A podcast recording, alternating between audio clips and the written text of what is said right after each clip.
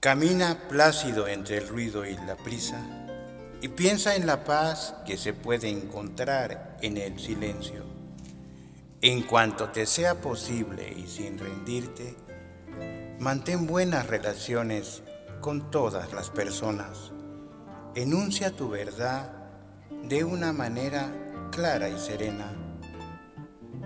Escucha a los demás, incluso al torpe e ignorante. Ellos también tienen su propia historia. Evita a las personas ruidosas y agresivas, pues son un fastidio para el espíritu. No te compares con los demás, pues te volverás vano y amargado, pues siempre habrá personas más grandes y más pequeñas que tú. Disfruta de tus éxitos lo mismo que de tus planes y mantén el interés en tu propia carrera, que por humilde que sea, ella es un verdadero tesoro en el fortuito cambiar de los tiempos. Sé cauto en tus negocios, pues el mundo, el mundo está lleno de engaños. Mas no permitas que esto te vuelva ciego para la virtud que ya existe. Existen muchas personas que se esfuerzan por alcanzar nobles ideales. La vida, la vida está llena de heroísmo. Sé sincero contigo mismo.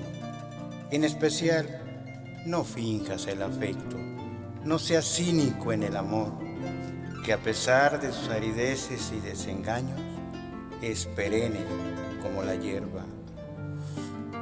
Acata dócilmente el consejo de los años, abandonando con donaire las cosas de la juventud.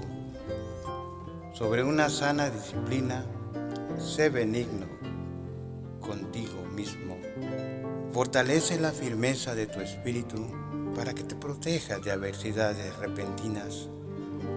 Muchos temores y fatigas nacen de la soledad. Tú eres una criatura del universo, no menos que las plantas y las estrellas. Tienes derecho a existir, y ya sea que te resulte claro o no, el universo marcha como debiera.